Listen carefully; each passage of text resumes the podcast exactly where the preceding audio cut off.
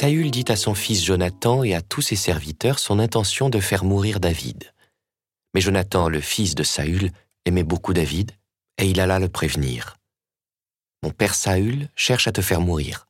Demain matin, sois sur tes gardes, mets-toi à l'abri, dissimule-toi. Moi je sortirai et je me tiendrai à côté de mon père dans le champ où tu seras.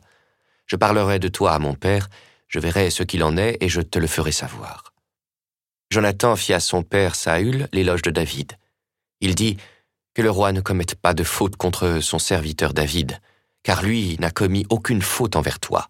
Au contraire, ses exploits sont une très bonne chose pour toi. Il a risqué sa vie. Il a frappé à mort Goliath, le Philistin, et le Seigneur a donné une grande victoire à tout Israël.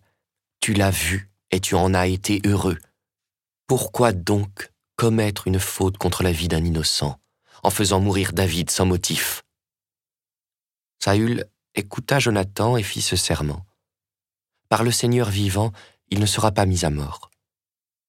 Alors Jonathan appela David et lui répéta tout ce que le roi avait dit. Puis il le conduisit à Saül, et David reprit sa place comme avant.